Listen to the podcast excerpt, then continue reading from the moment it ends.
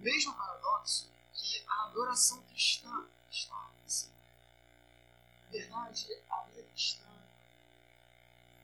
em consequência, a adoração cristã, vive um constante paradoxo, ou melhor, uma tensão.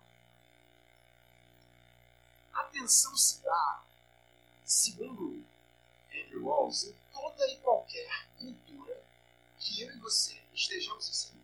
Não há cultura na face desta terra que escape dessa tensão. O cristão inserido em qualquer cultura da face desta terra, em qualquer momento histórico, consegue escapar desta tensão, ou deste paradoxo. O autor se refere por vezes como paradoxo, por vezes como uma tensão. E essa tensão se dá pela própria natureza do Evangelho. Ou seja, a boa notícia de que Deus entrou em nossa história para salvar pecadores através da graça revelada por meio da cruz do seu Filho Jesus. A maravilhosa verdade de que eu e você somos declarados justos, única e exclusivamente pela fé em Cristo Jesus e nada além de Cristo Jesus, única e exclusivamente a obra de Cristo Jesus. E não aquilo que nós tentamos ou buscamos ser ou fazer. Ou seja, a boa notícia de que você é aceito em Cristo Jesus, única e exclusivamente pela fé na obra dele, e não aquilo que você busca fazer ou ser, gera uma inevitável tensão. Gera uma inevitável tensão. Em qualquer cultura, você estar inserido, ou seja, você estar inserido em qualquer cultura que você se dá conta do fato que você é aceito por Deus, antes de fazer qualquer coisa, ou antes de ser qualquer coisa, perceba, o fato de você ser aceito por Ele, ser declarado justo por Ele, única e exclusivamente pela fé em Jesus, antes de você fazer qualquer coisa, antes de você ser qualquer coisa, gera uma tensão gera um choque. O livro de Atos vai nos dizer, por exemplo, em Atos 15, uma, uma decisão tomada pela liderança da igreja primitiva naquela época, porque existia uma discussão. Vem cá, como que para você receber o Messias que vem dos judeus você não precisa ser judeu? Como é que funciona esse negócio? Como assim? Então quer dizer que você não precisa, para receber o Messias dos judeus, ser um judeu? E lemos que a decisão acertada da liderança da igreja naquela época foi: não, você não precisa se tornar um judeu para receber o Messias dos, dos judeus, que vem dos judeus. E temos toda a discussão em Gálatas sobre isso, e temos toda a discussão em Romanos e em vários outros pontos do Evangelho. Não, você é aceito por Deus por meio da fé em Cristo Jesus. Antes de você fazer ou ser qualquer coisa. Mas qual é a tensão? Qual é o paradoxo que esse autor nos diz? É que a graça de sermos aceitos, não olhando para o que fazemos para sermos aceitos,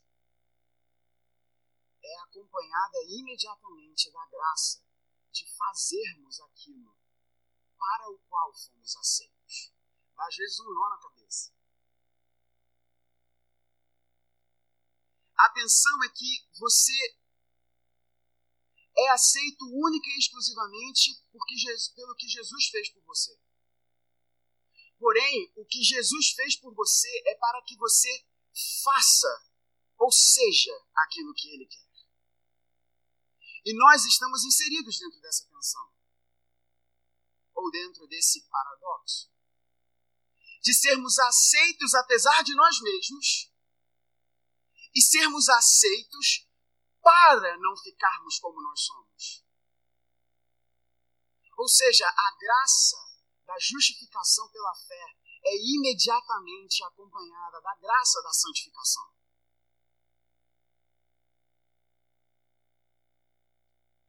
De modo que esse autor vai nos dizer que em qualquer cultura que você estiver, você não precisa mudar os seus hábitos para ser aceito. Porém, uma vez aceito por Deus, necessariamente, Ele irá mudar os seus hábitos. Ele irá mudar os seus desejos. E às vezes nós podemos ficar presos dentro dessa tensão e acharmos que precisamos mudar os nossos hábitos para sermos aceitos. Quando na verdade a base da nossa aceitação é única e exclusivamente a obra de Jesus e nada além da obra de Jesus.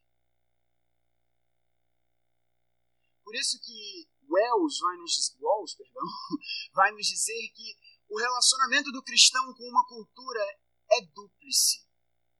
Ele se sentia em casa em um determinado momento porque ele é aceito por Jesus independente do que ele faz. Ou seja, um carioca é aceito por Jesus apesar e não obstante a cultura do nosso Rio de Janeiro. Porém, ele é aceito por Jesus para transformar a cultura do Rio de Janeiro. Então há sempre essa tensão, há sempre este paradoxo de você ser aceito independente de quem você é e do que faz, e você é aceito para transformar quem você é e o que você faz. Há essa tensão no Evangelho. E essa tensão se reflete na nossa adoração não é apenas uma tensão que acompanha a vida cristã. Essa tensão do você ser aceito independente de quem você é, mas você é aceito para que Jesus transforme quem você é. E a sua aceitação, o seu recebimento, um lugar à mesa, vem para você de graça. Mas a mesma graça que chama você para a mesa, apesar de quem você é, é a graça que vai acompanhar a tua transformação. A graça da justificação é acompanhada da graça da santificação.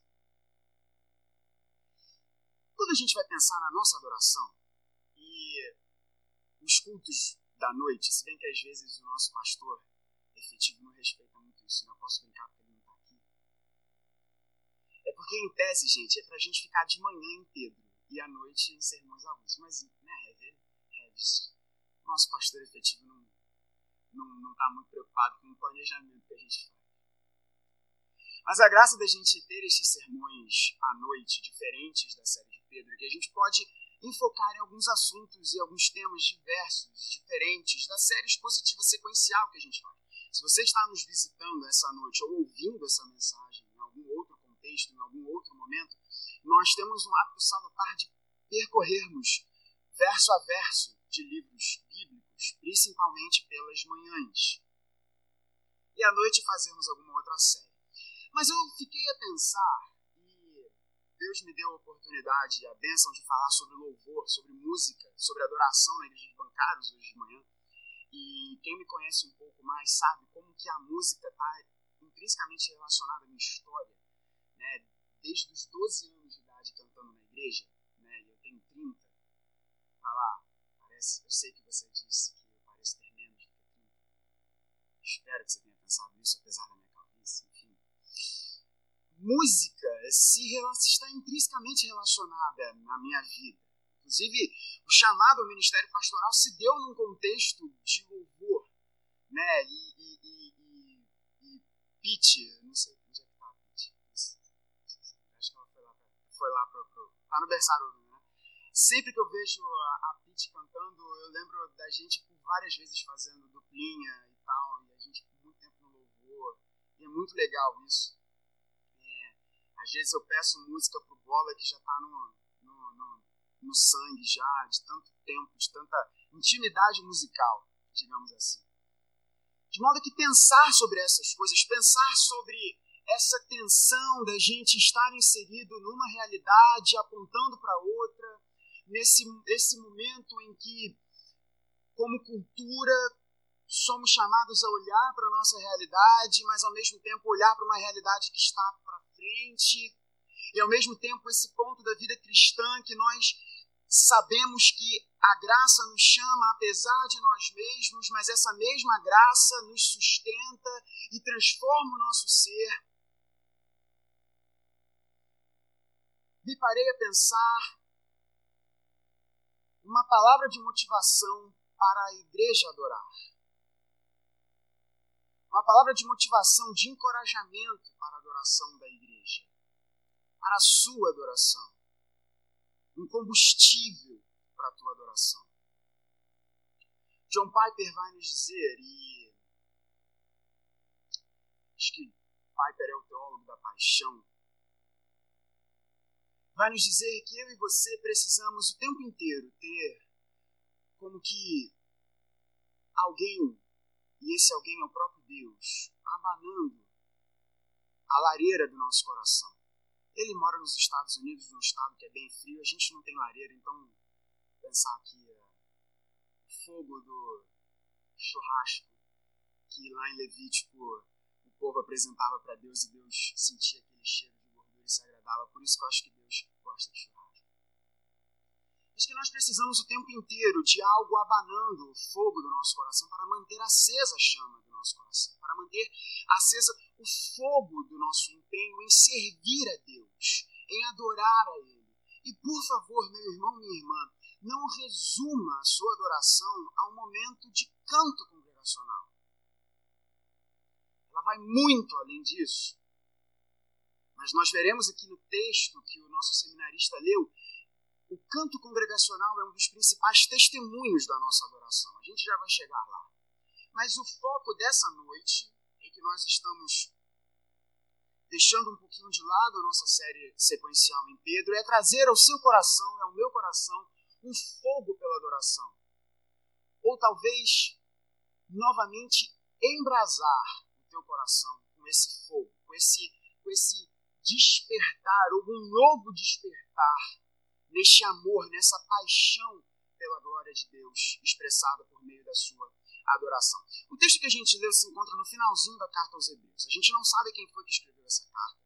Essa é uma carta fundamental para a teologia cristã é na carta aos Hebreus que muito da teologia reformada é sedimentada. Por vezes nós achamos que apenas Romanos é, é o grande fundamento da teologia reformada, mas não é isso, não é isso. Se é que poderíamos dizer que um texto seria seminal, né, Reves, para a nossa teologia. Mas a carta aos Hebreus é uma carta fundamental. Calvino passou muito do seu ministério é, visitando e revisitando esta importantíssima carta, que nós não sabemos quem a escreveu, mas os estudiosos vão nos dizer o contexto na qual ela foi escrita.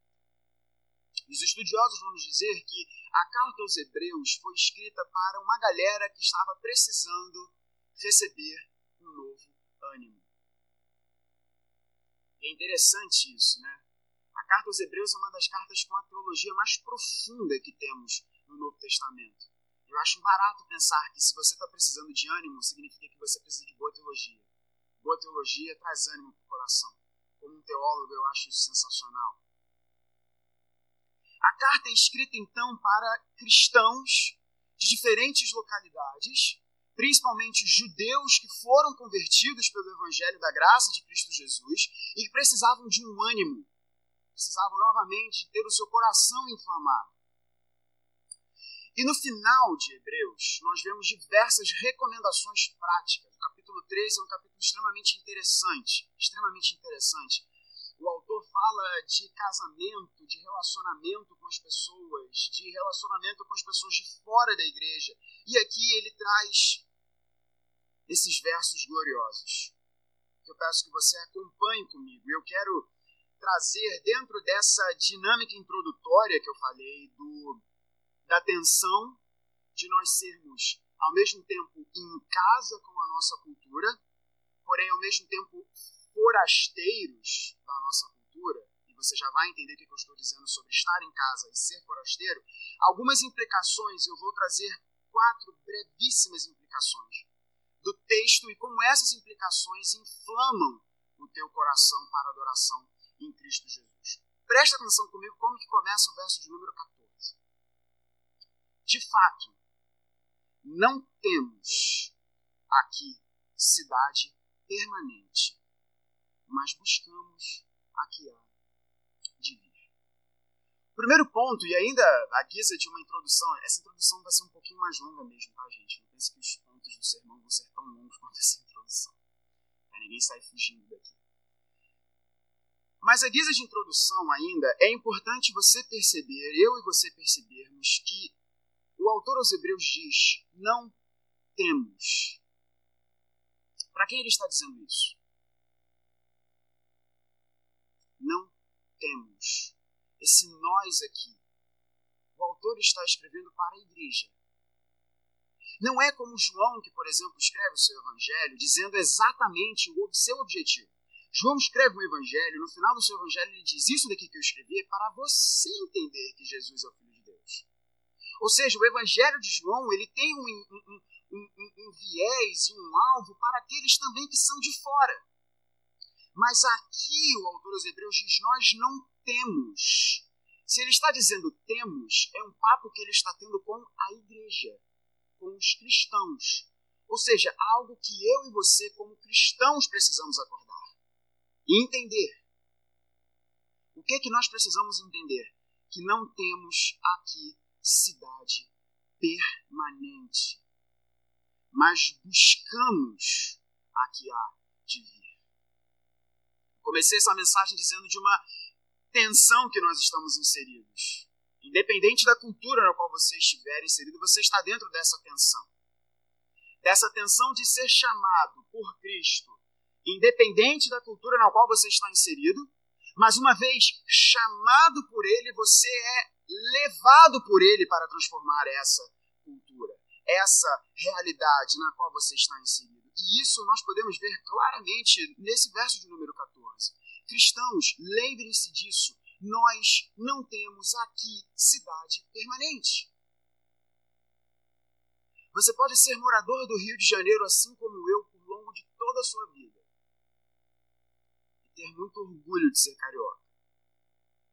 Ou você pode ser habitante de uma outra cidade está ouvindo essa mensagem agora. Ou talvez você more no Rio de Janeiro há pouco tempo e tenha parte da sua história, em maior ou menor grau, atrelado a uma outra cidade, a uma outra cultura. Mas cristão, entenda isso.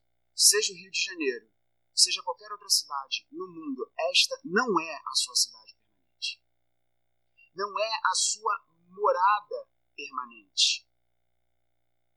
Você pode morar a sua vida inteira, você pode morar 70, 80, 90, 120 anos numa mesma cidade. Se você é chamado por Cristo, aquela cidade não é a tua cidade permanente.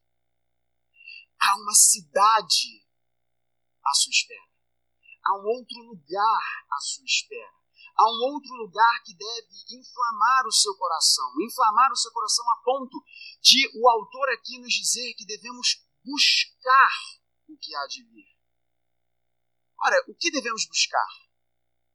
O que devemos buscar?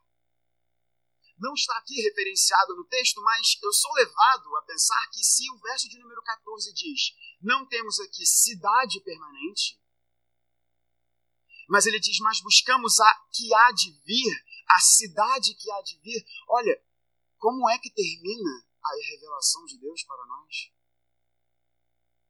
Eis que vi novos céus e nova terra. Vi a nova Jerusalém descendo do céu, preparada, adornada, preparada para o seu noivo. Essa é a nossa esperança. Essa é a cultura para a qual nós fomos chamados. Uma cultura que é além de Rio de Janeiro, é além de São Paulo, é além de Belo Horizonte, é além do Brasil, é além das Américas.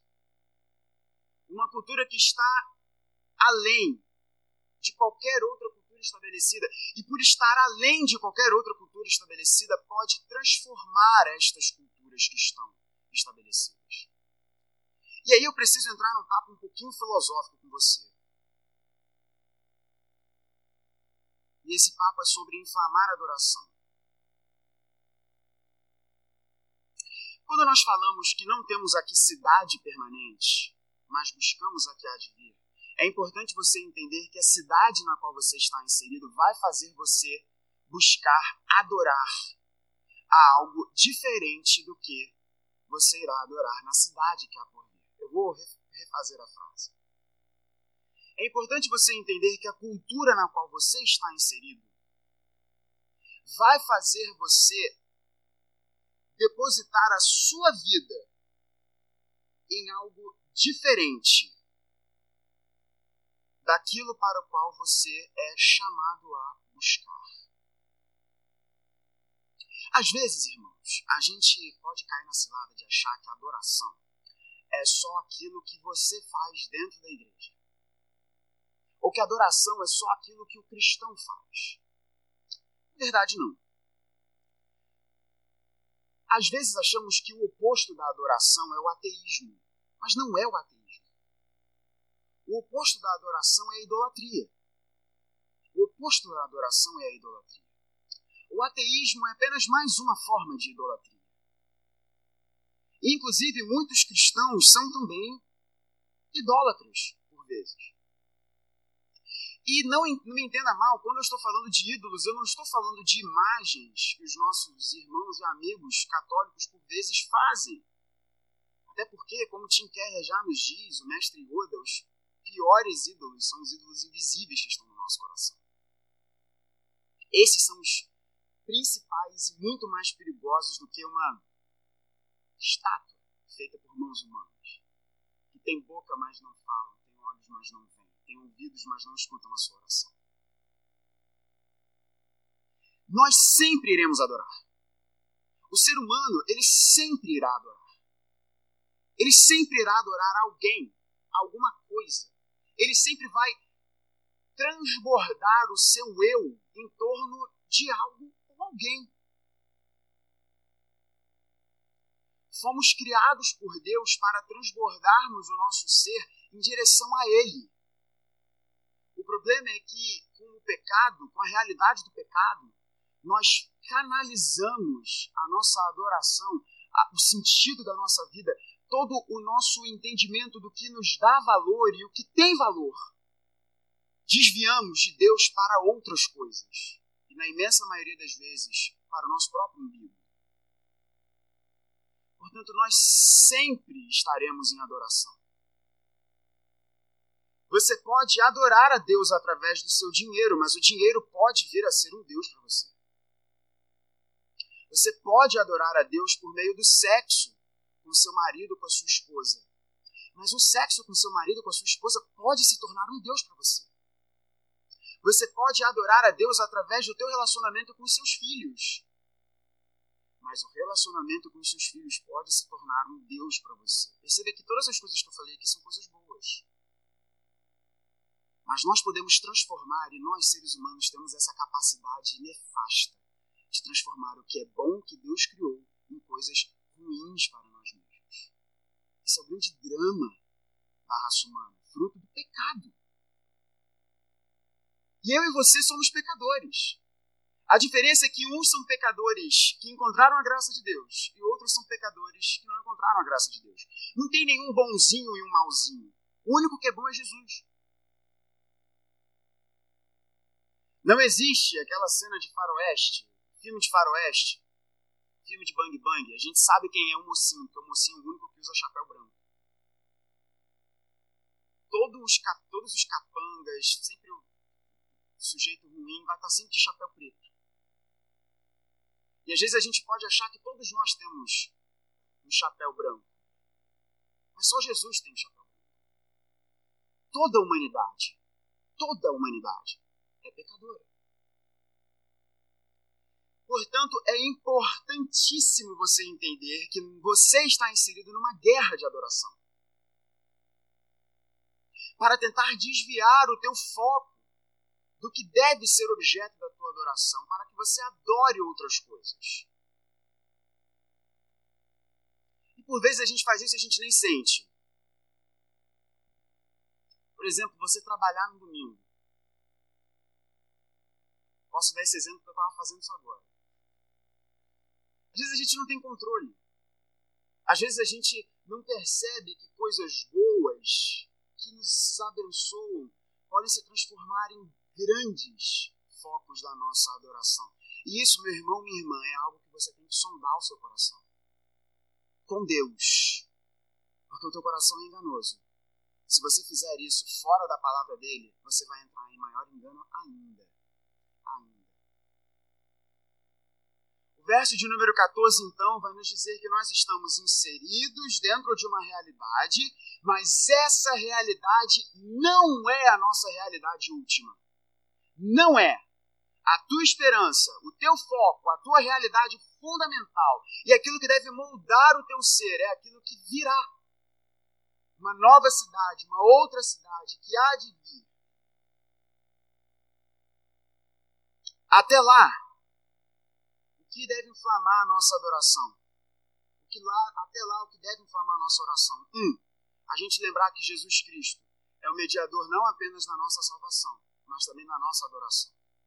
O verso de número 15 vai nos dizer: Por meio de Jesus, pois. Vamos reconstruir essa ordem aqui das palavras que a Nova Almeida e aí a gente tem a primeira dessas quatro brevíssimas implicações. Trazer fogo à tua adoração. Na Nova Almeida, e eu não sei como é que está na Almeida Revista atualizada, alguém pode me dizer é essa mesma ordem? Por meio de Jesus? Pois, tem como colocar aí na revista e atualizada, só para a gente ver rápido, já está aqui, né? Por meio de Jesus. Não, essa daqui é a nova, Almeida atualizada. Agora está. Por meio de Jesus, pois, é a mesma ordem Algumas outras traduções vão mudar um pouquinho a ordem dessas palavras. Para o seguinte: de fato, verso 14, não temos aqui cidade permanente, mas buscamos a que há de vir. Portanto, através de Jesus, ofereçamos a Deus continuamente sacrifício de louvor, que é o fruto de lábios que confessam o seu nome. Percebe como mudando a ordem das coisas a gente consegue entender um pouquinho melhor? Ou seja, pelo fato de você ser alguém que está inserido dentro dessa tensão de estar dentro de uma cultura que não é a tua cultura última e fundamental, mas a tua esperança, o teu foco está no que há de vir. Portanto, ou seja, à luz dessa realidade, por meio de Jesus, ofereça sempre a Deus sacrifício de louvor. Isso daqui é sensacional. Quer botar fogo na tua adoração? Lembra que Jesus não é apenas o mediador entre você e Deus para a tua salvação, mas ele é também um mediador entre você e Deus na tua adoração. O texto é claro, por meio de Jesus. Por meio de Jesus. Ele é a forma pela qual nós adoramos a Deus. Ele é o caminho pelo qual nós adoramos a Deus. Nós não adoramos a Deus por meio destas quatro paredes. Nós não adoramos a Deus através da música muito bem executada pela nossa banda. Nós adoramos a Deus através de Jesus. Ele é o caminho. Ele é a forma pela qual nós adoramos a Deus. Hebreus 10, 19. Vamos ler. Hebreus 10, 19. Isso tem que trazer fogo ao teu coração.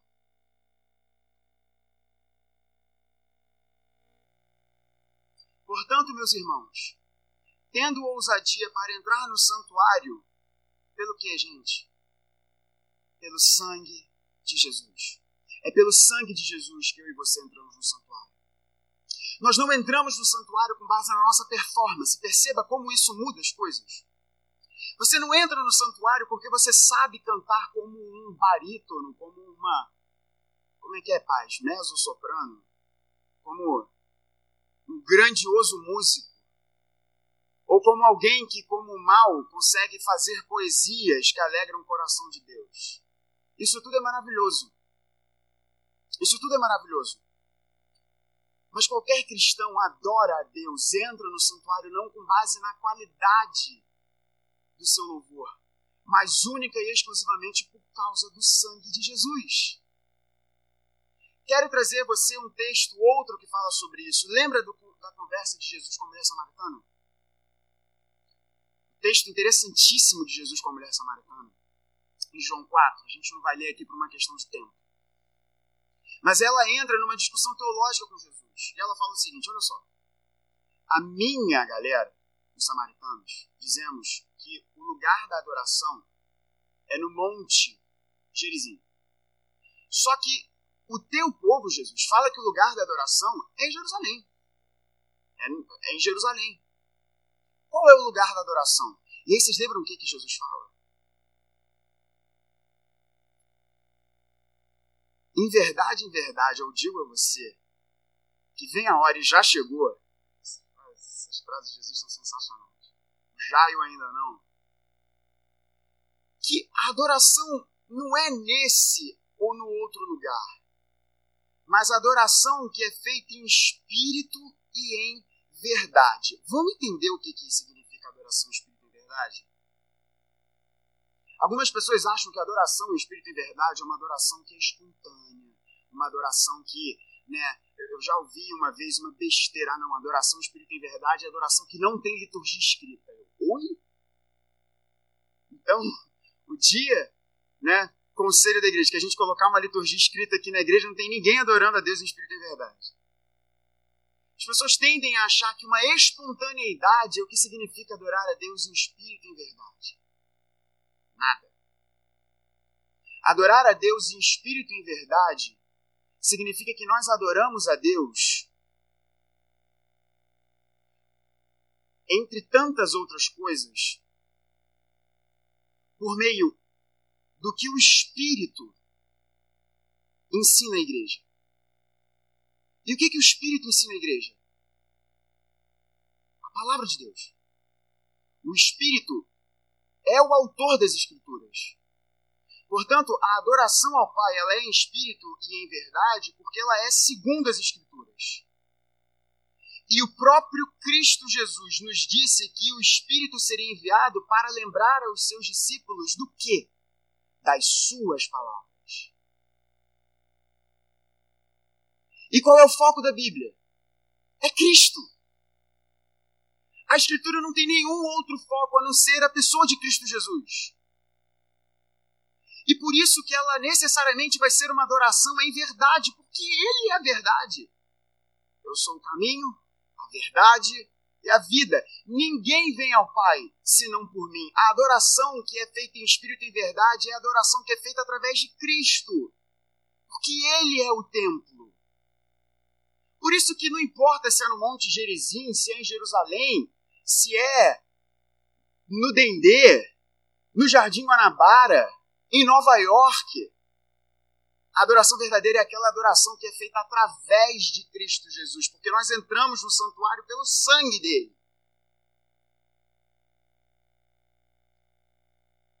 Jesus louva com a igreja. Há um salmo maravilhoso que diz que o ungido do Senhor no meio da congregação irá proclamar aos seus irmãos a glória de Deus e no meio da congregação irá exaltar o nome do Senhor. Esse salmo está se referindo ao ungido de Deus. Ou seja, Jesus está louvando junto com a igreja. Isso é sensacional. Ele é o caminho. Ele é a forma pela qual nós nos achegamos a Deus. De uma forma muito prática, isso significa, meu irmão, que não é a qualidade da sua performance, mas é o que garante a tua adoração. O que garante a tua adoração é o sangue de Jesus. Segunda implicação é que o louvor a Deus deve ser uma expressão contínua dos lábios. O verso de número 15 vai nos dizer: por meio de Jesus, portanto, ofereçamos a Deus sempre. Sempre significa duas vezes na semana, certo? De manhã e à noite.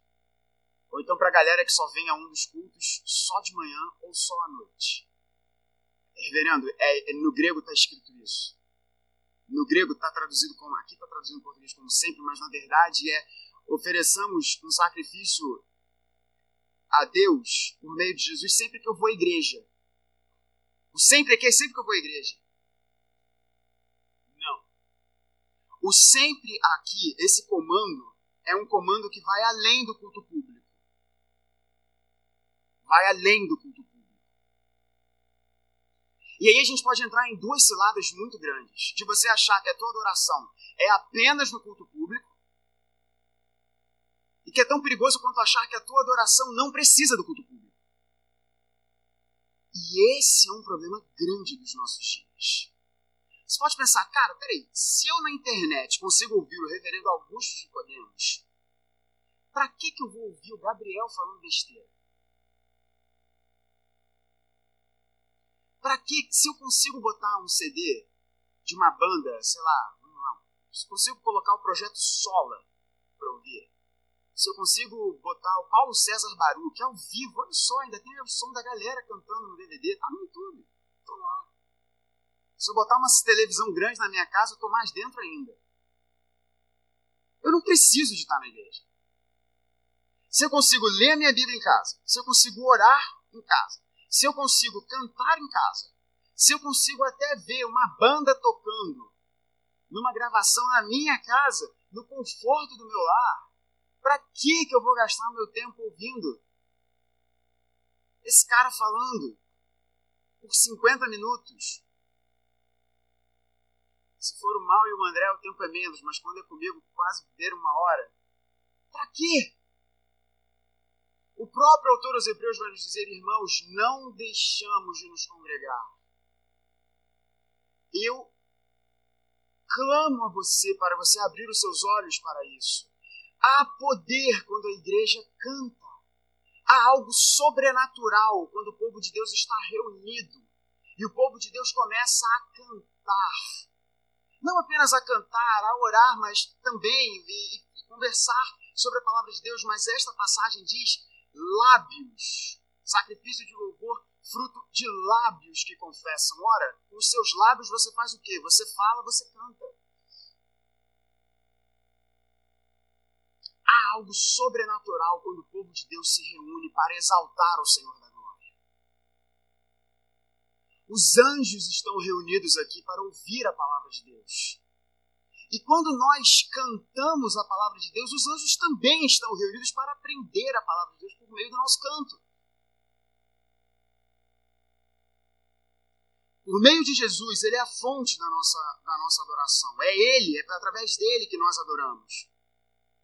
E o que nós devemos fazer, oferecer sempre um sacrifício de louvor. Sempre é o tempo inteiro. Não apenas nos momentos bons. Não apenas quando o riso vem para os nossos lábios, mas quando a gente sente aquele salgadinho na boca. E não é de sal, é da lágrima que por vezes escorre nos nossos olhos. Sempre sacrifício de louvor. Ora, o que é louvor? Já para pensar o que é louvor? Louvor é elogiar. Quando nós louvamos a Deus, quando nós cantamos, vamos nós louvar a Deus, nós estamos elogiando a Deus, expressando quem Ele é os nossos lábios confessando o nome dele. O que está traduzido aqui como confessar é dar ciência, tomar ciência, reconhecer. Os nossos lábios reconhecendo quem ele é. A segunda implicação, portanto, muito prática, é que você é chamado a louvar a Deus nos momentos maravilhosos e nos momentos mais terríveis da sua vida. Eu não gosto muito da música dessa cantora, não, uma música que fala, né? Como é que é? Ah, não sei o que lá, louve. Tá sofrendo louve. Tá não sei o que louve. Com muito louvor, com muito louvor tá não sei o que. É uma música não é agradável aos meus ouvidos. Eu acho que essa cantora, por mais famosa que ela seja, tem algumas letras que são meio complicadas. Mas isso tá certo. O cristão é alguém que é chamado a, em todos os momentos, reconhecer quem Deus é inclusive quando isso for extremamente difícil. E é difícil porque nos falta olhos, nos falta visão. Terceira implicação é que os teus atos têm que acompanhar o que a tua boca diz.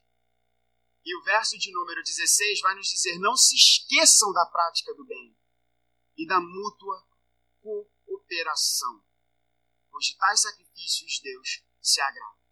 Por que, que isso tem a ver com uma implicação de inflamar a adoração? Por que, que os teus atos têm a ver com inflamar a tua prática? Porque a coisa mais deliciosa de, de ver, de perceber, é quando o que você está cantando na igreja você experimenta na sua vida.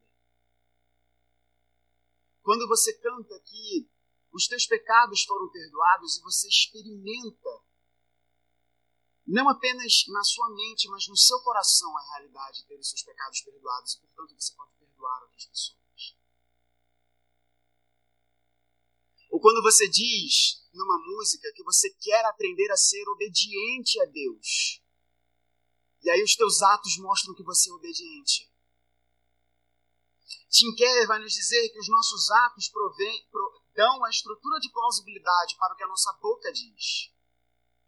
Meu irmão, minha irmã, não adianta nada você vir cantar as melodias e as letras mais gloriosas se a tua praxis, se a tua prática está completamente dissociada do que você está cantando. Ou seja, não adianta nada você aqui, a gente acabou de cantar uma das músicas que eu mais curto, que é Consagração. Não adianta nada você cantar ao Rei dos consagro todo o meu viver e amanhã você agir como o mundo age, igualzinho. Ganhar dinheiro como todo mundo ganha, tratar as pessoas como todo mundo trata, se relacionar com os outros como todo mundo se relaciona. Não! Se você consagra a tua vida a Jesus, significa que você vai agir como Jesus. E quando você vê o resultado da prática naquilo que você confessa com os teus lábios, isso traz fogo para o coração. Porque você percebe que é real na sua vida. Não algo apenas intelectual, mas algo prático. Por isso que a palavra de Deus vai nos dizer: provai e vede que o Senhor é bom. Não é apenas você saber, não é apenas você saber o que você está cantando, mas é você viver aquilo que você está cantando. Portanto, a implicação terceira aqui, muito prática, é procure viver aquilo que você está cantando. Se os teus lábios dizem uma coisa, procure viver isso. E por fim, o alvo disso tudo pois de tais sacrifícios Deus se agrada. Que sacrifícios? Que sacrifícios? O texto vai nos dizer de dois sacrifícios. Qual é o primeiro sacrifício? Sacrifício de louvor. Uma oferta de louvor. Você entrega a Deus por meio da confissão dos teus lábios mas um outro sacrifício, a prática do bem e da mútua cooperação. Ou seja, os sacrifícios dos quais Deus se agrada é o louvor dos teus lábios, mas o agir das tuas mãos, com o mesmo peso. De tais sacrifícios Deus se agrada. O que deve inflamar o nosso coração? Agradar a Deus. É simples, gente não é reinventar a roda, nem trazer um segredo obscuro no texto. É o nosso coração ser lembrado que a gente confessa com os nossos lábios quem Ele é e age da forma que a gente age, porque Deus se agrada disso. Deus se agrada disso. O relacionamento com Deus, e com isso eu concluo, ele é muitas e muitas vezes na Escritura tratado como um casamento. E na escola dominical nós falamos um tempo atrás, na escola dominical das 18 horas, com jovens, que o nosso relacionamento com Deus é um pacto, é uma aliança. E qual é o símbolo do casamento? Aliança. Alguém que entra num relacionamento pactual com o outro vai buscar fazer coisas que agradem o outro. Se você está num relacionamento se você é casado, se você está se preparando para casar, porque para mim, namoro tem que ser preparação para casamento. Senão é perda de tempo, e dinheiro, e muitas outras coisas. Mas se você é casado ou está se preparando para casar, preste atenção nos seus atos. Preste atenção nos atos do outro. Porque eles têm que ter como objetivo agradar a outra pessoa. Claro, agradar a Deus em primeiro lugar é, é, é evidente, mas tem que ser um ato que busque agradar ao outro. Márcia, se o Luiz vivesse fazendo tudo, não, hoje eu acordei para atazanar a vida da Márcia. Vou fazer tudo para que essa mulher termine o dia dela chorando, pedindo para que Deus, tal como Elias fez, quero a morte, eu não aguento mais o eu quero, quero morrer. Há algo muito de doentio nesse relacionamento. Ainda bem que não é assim, né? Bem que não é assim. Perceba o que eu estou querendo trazer com essa ilustração. Namorados que fazem isso. Marido e mulher que devem ser sempre namorados. Nós moldamos a nossa vida em torno de alguém. Nós mudamos a nossa vida em torno de alguém. E não se engane. Você foi criado para moldar a sua vida em direção a Deus. Mas o pecado, a escolha que os nossos primeiros pais fizeram, e você também a fez, é de orientar a sua vida para agradar não a fonte de quem dá vida, mas agradar a você mesmo. Porque quando nós vivemos a nossa vida para agradar um outro alguém, na real, a gente tem medo de perder a nossa imagem diante dessa pessoa. Então, no fim das contas, você está vivendo a sua vida para agradar a si mesmo. Mas agradar a si mesmo e viver uma vida para agradar a si mesmo irá te levar à morte. Porque você vai viver para agradar a alguém que não pode sustentar a sua vida. Você não pode sustentar a sua vida. Mas como viver para agradar então a Deus? Como viver? Porque o texto termina, pois de tais sacrifícios Deus se agrada. Como então nós podemos agradar a Deus? O texto nos diz: sacrifícios de louvor por meio dos nossos lábios e a prática do bem. Agora vamos ser bem sinceros aqui por você mesmo, você não faz isso. Por nós mesmos, os nossos, pra, os nossos atos, a nossa prática não é do bem. E a gente está se lixando para os outros. Não se esqueça da prática do bem e da mútua cooperação. O nosso instinto é viver o oposto disso. Não se esqueçam da prática do seu próprio bem e de se lixar para os outros. No egoísmo que há no coração de todo ser humano. Sacrifício de louvor, que é o fruto de lábios que confessam o nome de Deus. Os nossos lábios são ardentes para confessar quão bons e maravilhosos nós somos. Esse é o instinto do teu coração. Porque sem a graça de Deus você vive para agradar a você mesmo. Essa é a real. O problema, você que me escuta aqui ou pela internet, é que isso vai te levar à morte foi necessário que alguém morresse para que os teus desejos fossem reorientados, não na cidade que você tem morada temporária, mas em torno de uma cidade que virá. E essa cidade é a Nova Jerusalém. Essa cidade não tem templo, porque o seu templo é o próprio Senhor Jesus. A mesa fala disso. O texto de Hebreus diz: sem fé é impossível agradar a Deus. O que, que o texto de, do, do verso 16 diz? Pois de tais sacrifícios Deus se agrada. Portanto, se sem fé é impossível agradar a Deus, e de tais sacrifícios Deus se agrada, logo, para você fazer isso, você precisa de fé. Creia em Cristo. Ele é o combustível da nossa adoração. Ele é o meio da nossa adoração. Ele é o alvo da nossa adoração. É Ele que sustenta o nosso coração quando a nossa adoração é falha. Porque a adoração dele é perfeita. Porque ao Senhor agradou moer o seu servo. E é isso que nós iremos celebrar na mesa agora. Você quer agradar a Deus? Creia em Jesus. Ele morreu por todas as vezes que os seus lábios confessaram o teu próprio louvor e as tuas mãos praticaram o mal e o egoísmo. Na verdade, ele se transformou nisso na cruz. E agora, em nosso lugar, ele troca de lugar com a gente.